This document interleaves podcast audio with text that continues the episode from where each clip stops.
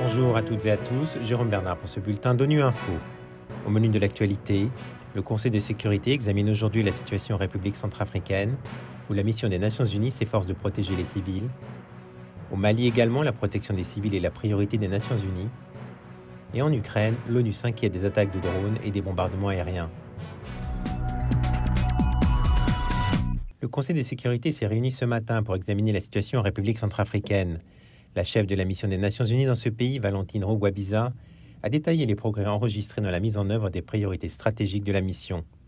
Sur le plan sécuritaire, elle a souligné le rôle décisif de la MINUSCA pour la protection des civils qui continuent de se heurter à des menaces. On l'écoute.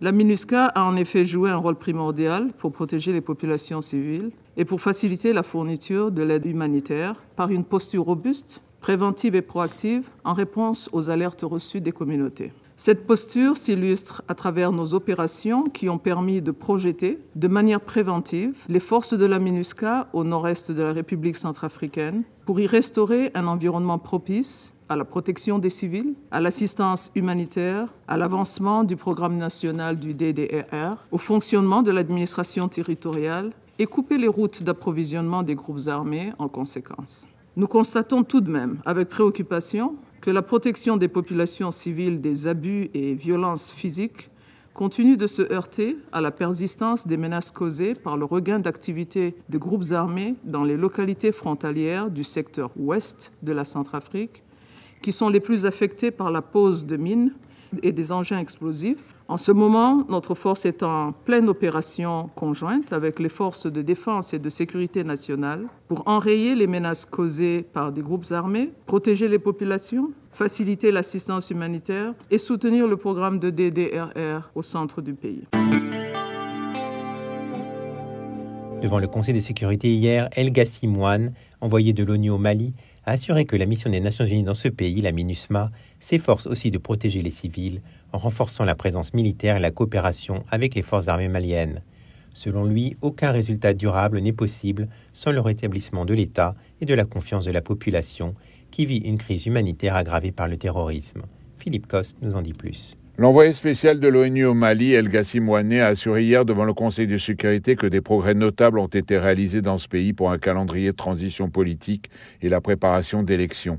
Mais il a aussi rappelé, après la mort de quatre casques bleus tchadiens tués par un engin explosif le 17 octobre, que la situation sécuritaire reste instable et que les groupes terroristes poursuivent leurs attaques coordonnées contre les militaires et les civils dans les régions proches des frontières du Niger et du Burkina Faso.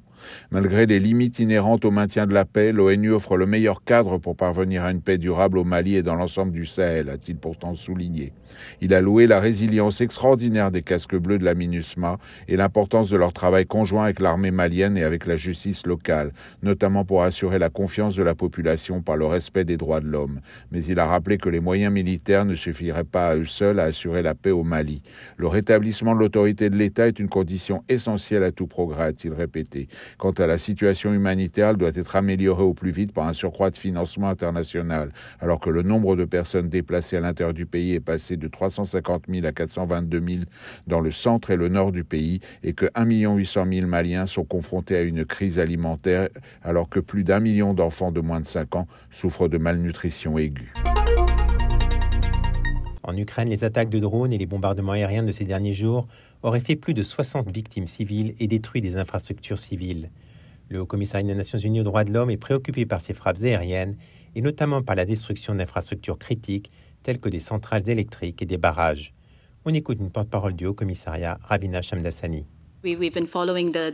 Nous avons suivi ces frappes et le haut commissaire des Nations Unies aux droits de l'homme, Volker Turk, a exprimé son inquiétude quant aux frappes aériennes qui ont eu lieu. D'après les rapports que j'ai reçus de mes collègues, les frappes se sont poursuivies dans différentes régions d'Ukraine. Nous sommes très préoccupés par la destruction d'infrastructures énergétiques essentielles telles que des centrales électriques et des barrages. Si l'on ajoute à cela la flambée des prix du gaz et du pétrole, des millions de civils pourraient se retrouver dans une situation extrêmement difficile, voire dangereuse cet hiver. Et cela pourrait aussi déclencher de nouveaux flux de déplacement. Voilà, fin de ce bulletin d'ONU Info. Vous pouvez nous retrouver sur Internet, sur nos comptes médias sociaux, Twitter et Facebook. Merci de votre fidélité. À demain, même à même fréquence.